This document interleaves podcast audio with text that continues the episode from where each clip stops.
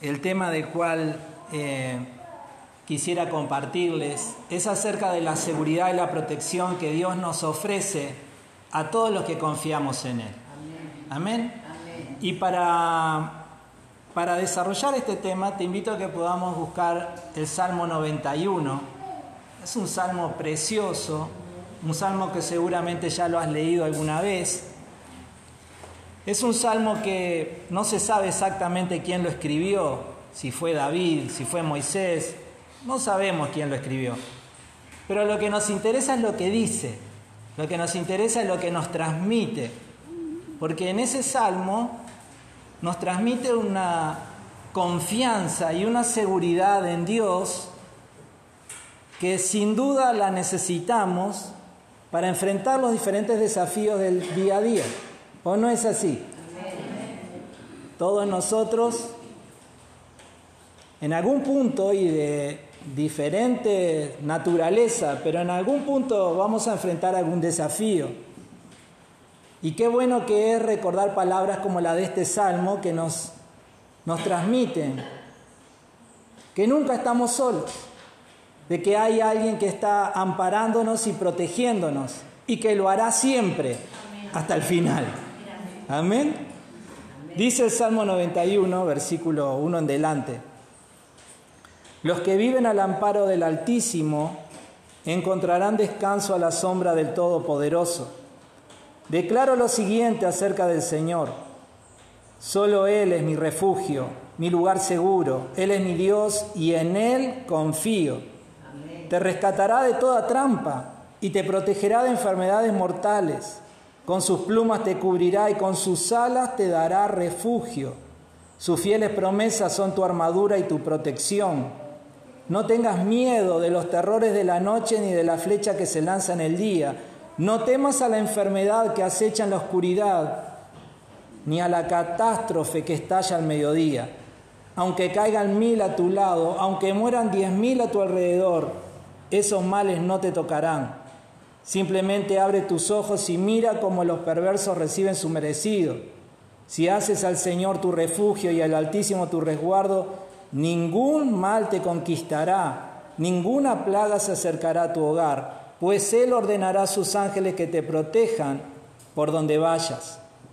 Te sostendrán con sus manos para que ni siquiera te lastimes el pie con una piedra. Pisotearás leones y cobras, aplastarás feroces leones y serpientes bajo tus pies. El Señor dice, rescataré a los que me aman, protegeré a los que confían en mi nombre. Cuando me llamen, yo les responderé, estaré con ellos en medio de las dificultades. Los rescataré y los honraré, los recompensaré con una larga vida y les daré mi salvación. Un precioso salmo, ¿verdad? Un salmo que algunos creen que aplica a la persona de Jesús.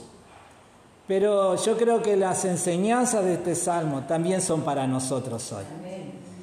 Y, antes de entrar en, en algunos puntos que quiero subrayar, qué interesante es que no solamente el salmista está diciéndonos, contándonos acerca de lo que podemos esperar de Dios, sino que Dios mismo, Él lo dice, porque ahí en el versículo 14 dice, el Señor dice, rescataré a los que me aman, protegeré a los que confían en mi nombre. Cuando me llamen, yo les responderé, estaré con ellos en medio de las dificultades.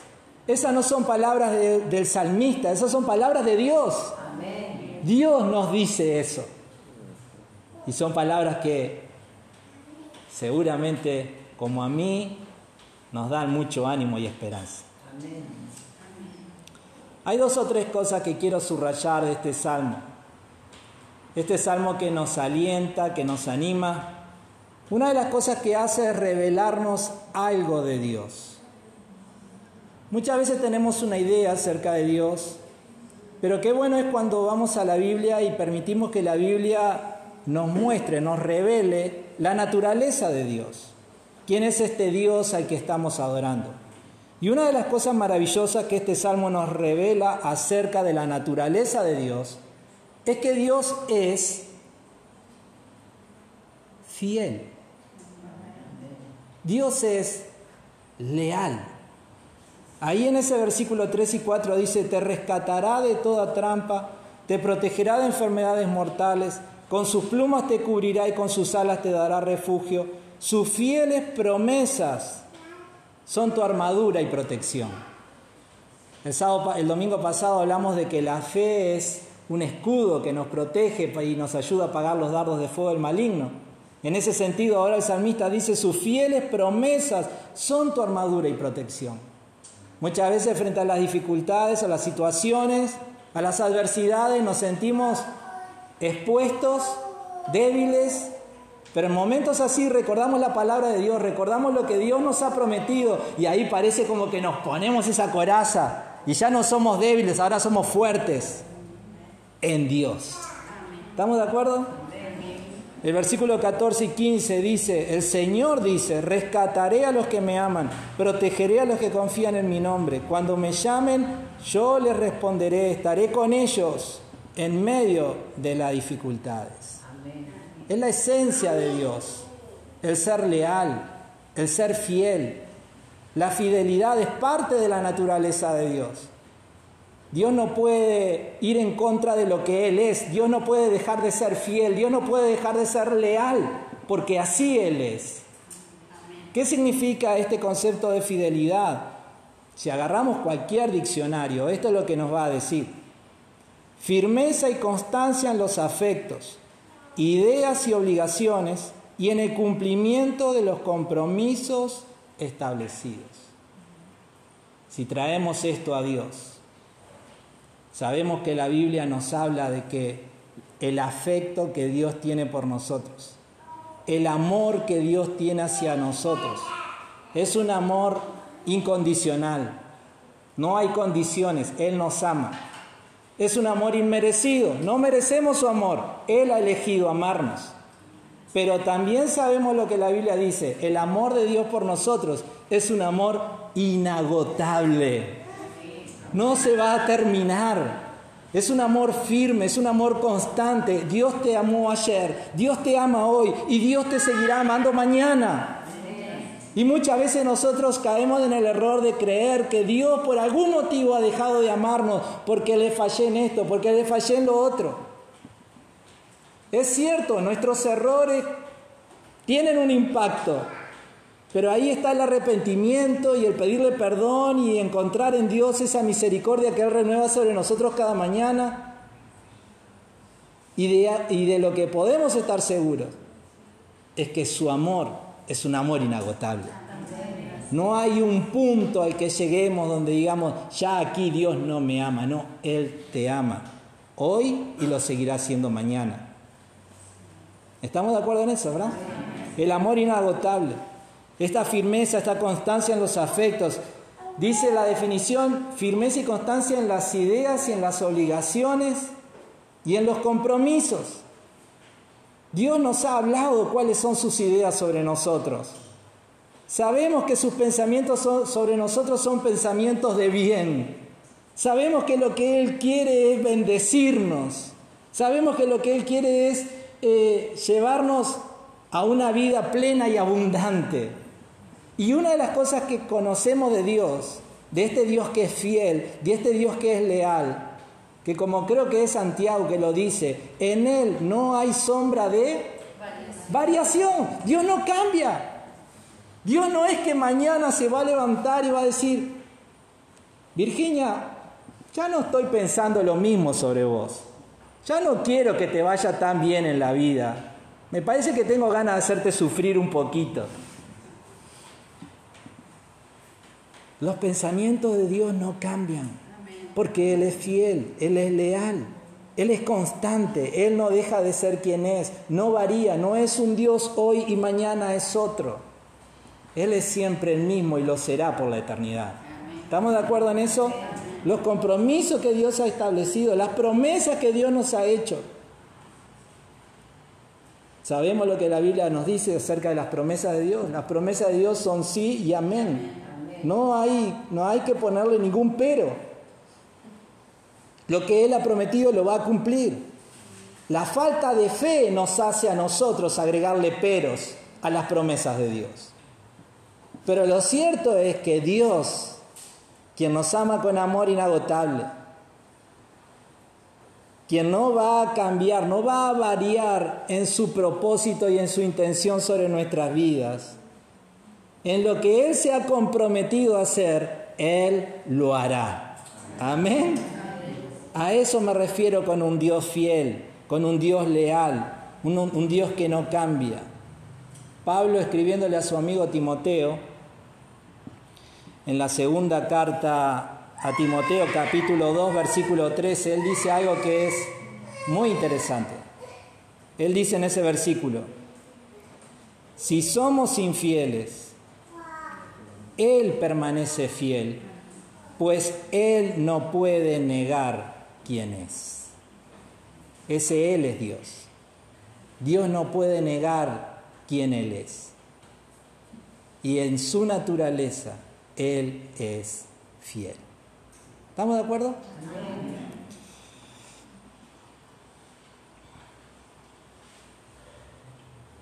Cuando estaba pensando en esto recordé aquella oración que hizo Jesús en la puerta de Lázaro. Lázaro, recuerdan quién fue el amigo de Jesús que murió. Y Jesús se para en la tumba de Lázaro y estando en la puerta de la tumba, Jesús dice que mira al cielo y dijo, Padre, gracias por haberme oído. Jesús había pedido por la resurrección de Lázaro. Y él dice, gracias por haberme oído. Pero luego él agrega, tú siempre me oyes, pero lo dije en voz alta por el bien de toda esta gente que está aquí para que crean que tú me enviaste. ¿En quién confiaba Jesús? En un Dios fiel, en un Dios leal, en un Dios que siempre escucha a la voz de sus hijos. ¿Estamos de acuerdo? Entonces, la primera enseñanza que quiero dejarnos de este salmo es acerca de la naturaleza de Dios.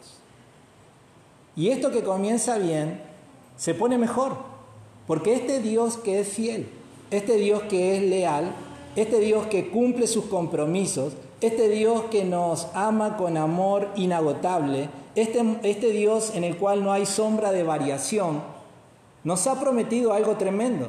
Nos ha prometido ser nuestro amparo y nuestra protección en los momentos más difíciles de nuestra vida. Así que miren si la cosa no se va poniendo mejor. Versículo 1 y 2.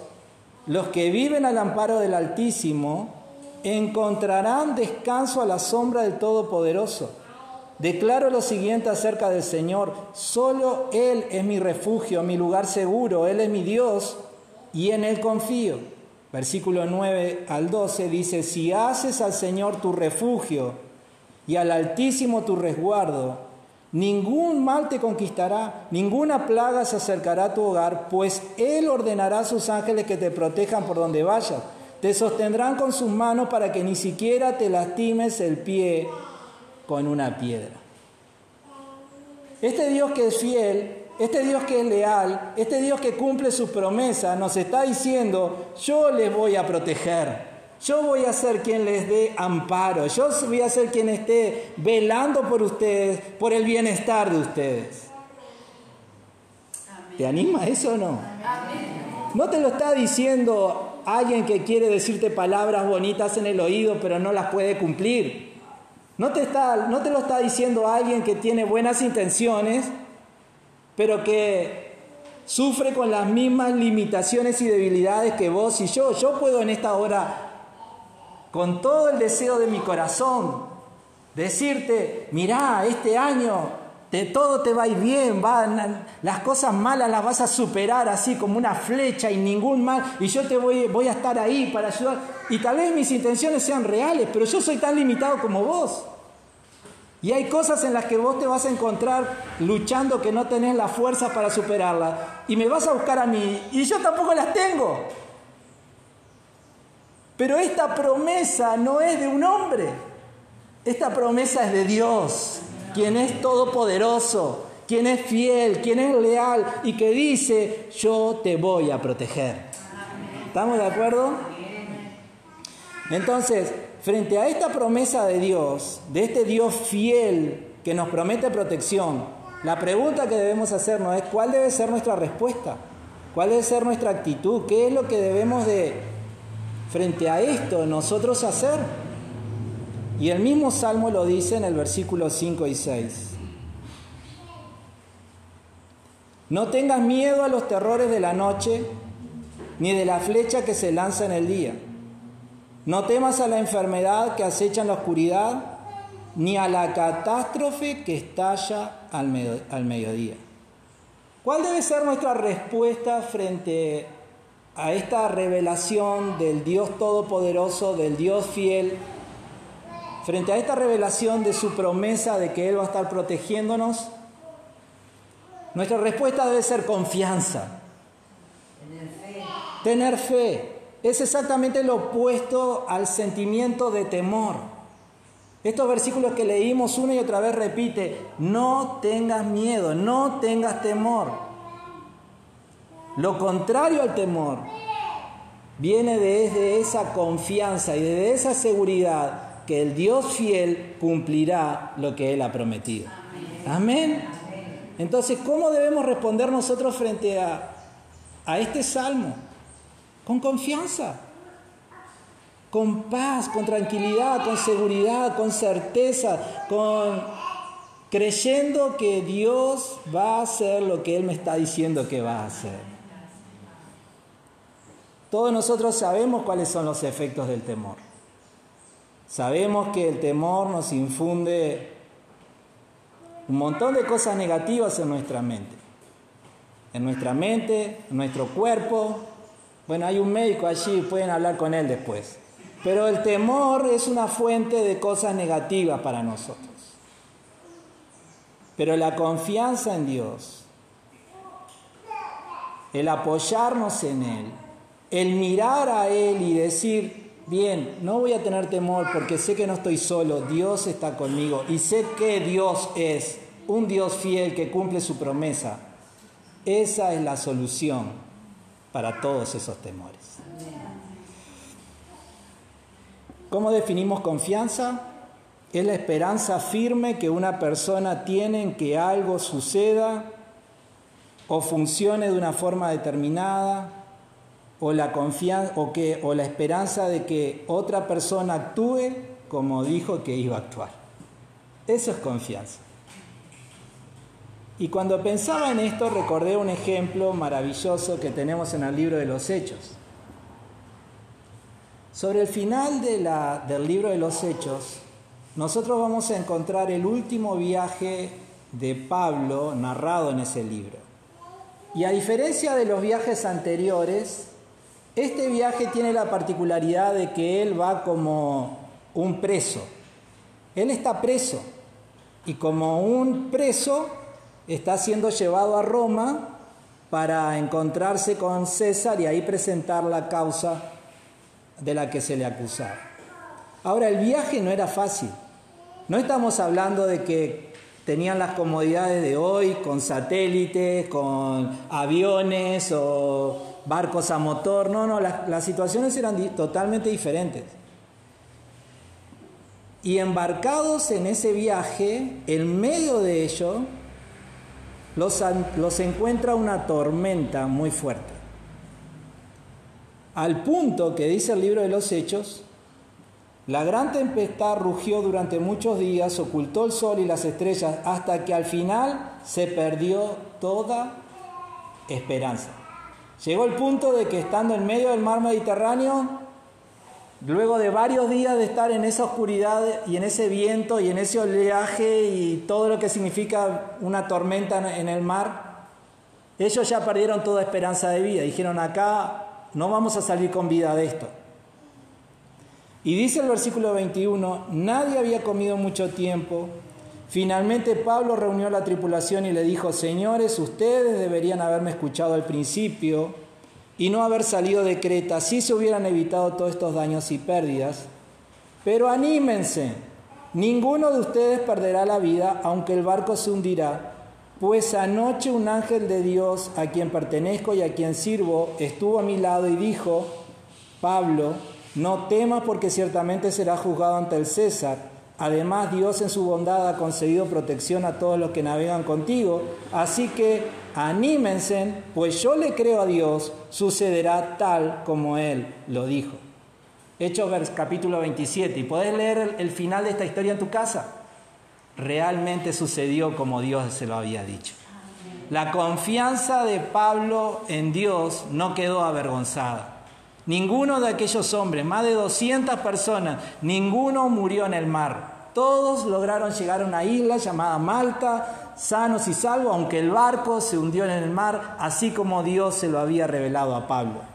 La confianza en Dios. Aquella gente ya no tenía esperanza, aquella gente ya no quería ni siquiera comer, y de repente entre medio de ellos se levanta uno con alegría, con, con, esperanza, con una actitud diferente. ¿Y este qué le pasa? ¿No se da cuenta de lo que estamos viviendo? Sí, se da cuenta. Pero también sabe en quién él ha puesto su confianza. Deseo con todo mi corazón que nunca te encuentres en una tormenta de la vida donde pierdas la esperanza. Pero si así te pasa, recordá a Pablo. Recordá en quién has puesto tu confianza. Recordá que aquel en quien te has apoyado es un Dios fiel que cumple lo que Él ha prometido. ¿Estamos de acuerdo? Ahora, para terminar, porque si no lo hago no puedo ser yo, una nota negativa una nota de alerta en todo este mensaje. Las palabras que acabamos de leer y las todo esto es maravilloso y es real. Y lo podés vivir. Y muchos de nosotros lo estamos viviendo y experimentando día a día. Y gloria a Dios por esa confianza que no queda eh, avergonzada y gloria a Dios por, por su obrar a nuestro favor en todos nuestros caminos. Pero lo cierto es que este salmo no aplica para todos, sino que aplica para algunos. Y ahí es donde la cosa se complica. Porque, por ejemplo, en el Salmo, en el primer versículo, Claramente el salmista dice, los que viven al amparo del Altísimo son los que luego van a disfrutar de todos aquellos beneficios. ¿Qué significa este vivir al amparo del Altísimo? Significa tener una relación de proximidad, de cercanía con Dios. Hasta los demonios creen que Dios existe, pero no por eso ellos van a disfrutar de los beneficios de este salmo. Los que viven al amparo del Altísimo nos hablan de, ese, de esos que tienen una proximidad con Dios. Ahora, ¿qué es lo que nos dice la Biblia? La Biblia nos dice que el hombre por su naturaleza no está cerca de Dios. Es más, el hombre por causa de su naturaleza está separado de Dios y alejado de Dios. El pecado le separa. Entonces, en esa condición, palabras como las de este salmo, promesas como las de este salmo, son difíciles de que se apliquen, porque no están bajo su amparo, no están en esa relación de proximidad con Él. Entonces la pregunta que deberíamos hacernos es cómo hace una persona que quiere estar al amparo de Dios, que quiere disfrutar de, de, esa proximidad con Dios, de estar cerca de Dios y de disfrutar de cada una de estas promesas que hemos leído, ¿cómo puede hacer una persona para lograrlo? Tiene que darle dinero a los pobres, tiene que hacer obras de beneficencia, tiene que venir a la iglesia, tiene que, ¿qué tiene que hacer? La respuesta es una sola. Lo que tiene que hacer es creer en Jesús. La Biblia dice que el único camino que nos lleva al Padre es Jesucristo. Él dijo, yo soy el camino, la verdad y la vida. Nadie viene al Padre sino a través de mí. Entonces, ¿cómo nosotros comenzamos esta relación de proximidad con Dios? ¿Cómo podemos quedarnos en esa posición de estar al amparo de Dios? Bien, el primer paso es creer en Jesús. Él murió en la cruz por nuestros pecados, pagó el precio de nuestros pecados con su propia sangre. murió, al tercer día resucitó, Él vive y Él hoy en respuesta a la fe y a la convicción que nosotros ponemos en Él, obra el milagro del nuevo nacimiento, de la salvación en nuestros corazones. Y de esa manera somos rescatados del reino de las tinieblas, trasladados al reino de Dios, pasamos a ser parte de la familia de Dios, quedamos bajo el amparo de Dios y todas estas promesas se vuelven una realidad para nuestras vidas. Entonces, no es para todos, sino es para todos aquellos que deciden creer en Jesús como el Señor y Salvador de sus vidas. Amén. Para terminar, ¿de qué te hablé en esta mañana? Lo primero que quise mostrarte fue la naturaleza de Dios. El Dios al que adoramos, el Dios al que cantamos. Es más, quiero decirte que mi señora no, ella no sabía nada de lo que yo iba a predicar. Y muchas de las canciones que cantamos nos hablaban de, la fidelidad, del Dios que no cambia, de... Esta mañana Dios ha querido revelarse a nosotros como el Dios fiel. El Dios que no deja de amarnos, el Dios que no deja de tener buenos pensamientos sobre nuestras vidas, el Dios que no deja de cumplir lo que Él ha prometido para con cada uno de nosotros. No solamente quise hablarte de, la naturaleza de Dios, de su fidelidad, sino de la acción que Él dice que va a hacer. Es Él quien lo dice. Él dice, yo voy a ser el amparo de ustedes. Yo les voy a proteger, yo voy a estar con ustedes en los momentos más difíciles, yo los voy a librar, voy a enviar a mis ángeles para que los protejan. Nuestra hija hoy está viajando sola y hace un momento hicimos una oración por WhatsApp y y yo le pedí al Padre, Señor, que tus ángeles vayan con ella. Y esta es mi confianza, de que en el lugar donde ella va a estar, aunque va sola, los ángeles de Dios van a estar alrededor de ella protegiéndola.